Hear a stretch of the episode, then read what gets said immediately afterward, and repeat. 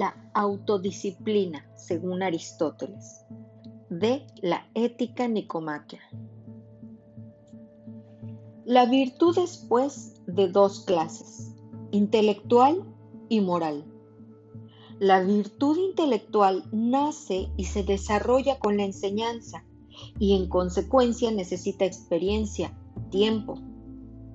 Las virtudes morales se desarrollan con el hábito, no las poseemos por naturaleza ni a despecho de la naturaleza, y las desarrollamos por medio del hábito. Adquirimos estas virtudes ejercitándolas, al igual que ocurre con otras artes. Aprendemos a hacer las cosas al hacerlas.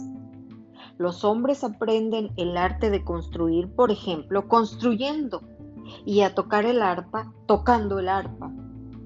Asimismo, al realizar actos de justicia, aprendemos a ser justos. Al practicar la autodisciplina, aprendemos a ser autodisciplinados. Y al realizar actos de valentía, aprendemos a ser valientes. Nuestro modo de actuar en nuestras relaciones con los demás nos vuelve justos o injustos nuestro modo de enfrentar situaciones peligrosas, ya sea acostumbrándonos a temer o a tener aplomo, nos vuelve valerosos o cobardes. Lo propio ocurre con la lujuria y la cólera. Algunas personas adquieren autodisciplina y paciencia por medio de su conducta en tales situaciones, mientras que otras se vuelven descontroladas y apasionadas en una palabra, pues, las actividades producen disposiciones similares. En síntesis, los hábitos que formamos desde la infancia no son cosa de poca monta, sino que todo depende de ellos. La virtud moral es un punto medio entre dos vicios, uno de exceso y otro de carencia. Procura alcanzar la medianía tanto en los sentimientos como en los actos. Por ende, es difícil ser bueno, pues sin duda es difícil hallar el justo medio en cada caso, así como es difícil hallar el centro de un círculo. Es fácil encolerizarse o dilapidar el dinero. Es algo que cualquiera puede hacer.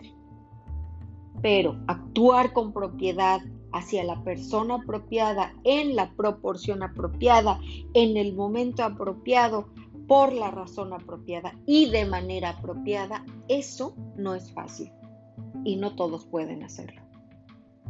Por ende, quien busque el justo medio debe evitar ante todo aquel extremo que está más alejado del medio que el otro pues uno de ambos extremos es siempre más errado que el otro. Y como dar exactamente en el justo medio es dificultoso, uno debe optar por el mal menor. Pues escoger el menor de dos males es lo más seguro. También debemos tener en cuenta los errores a los cuales nos inclina nuestra propensión natural varían en cada individuo y descubriremos los nuestros por el placer o el dolor que nos causan. Habiendo descubierto nuestros errores, debemos obligarnos a seguir la dirección opuesta, pues llegaremos al justo medio alejándonos de nuestros defectos, tal como si enderezáramos una madera curva pero en todos los casos debemos precavernos contra lo que es placentero y contra el placer mismo, pues no somos sus jueces imparciales. Esto pues es manifiesto. En todas nuestras conductas, la medianía es el estado más loable, pero en la práctica debemos a veces apuntar hacia el exceso y a veces hacia la carencia, porque este será el modo más fácil de alcanzar la medianía, es decir, lo correcto.